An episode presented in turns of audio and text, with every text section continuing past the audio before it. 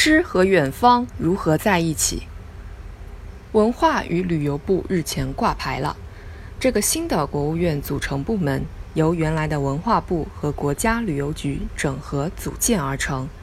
有人打趣称，诗和远方终于走到了一起。当今时代，远方已不难去，读诗写诗的人也不少。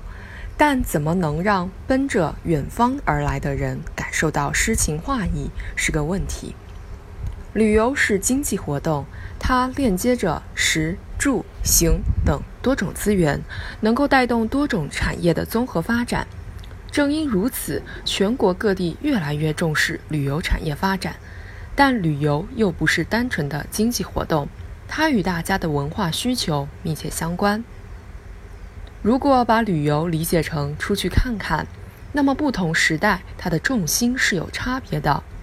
多年前，经济刚起步，旅游这个概念刚成型，出去看看中大家重视的是出去。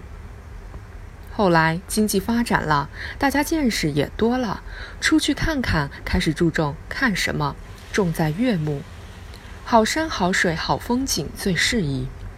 这些年出去看看，开始侧重赏心。好山好水固然看不尽，但风景是相似的，看多了也不过尔尔。唯有文化做底，风景才具有更丰富的内涵，才能让人们品出更深厚悠长的意蕴。文化与旅游的融合是篇适应时代发展的大文章。要写好这篇文章，不能不认真审视文化与旅游的关系。上世纪八九十年代，有句流行的话叫“文化搭台，经济唱戏”。彼时，各个地方的经济大多处于不大发达的阶段，文化和经济的主次之分很明显，也很自然。最常见的是各地各种名目的文化节，其实更像是经贸活动的大集市，存在招商引资的意图。等到了旅游逐渐成为经济活动中的显学，那句“文化搭台，经济唱戏”很容易就能转换成“文化搭台，旅游唱戏”。这种转化倘不假思索，很容易唱歪了筋。譬如古镇热，早年只是零星的古镇声名鹊起。如今，全国各地名为古镇者数不胜数，在满足人们的旅游愿望的同时，也不乏一些批评。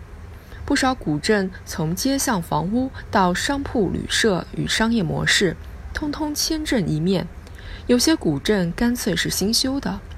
这种从商业利益出发的造景，文化层面是空洞的，没有本地特色，不见时间痕迹。带给人们的不是诗和远方的满足，而是被忽悠的空虚。很显然，文化不能仅仅视为搭台子的材料和工具，反过来，旅游搭台，文化唱戏也不可取。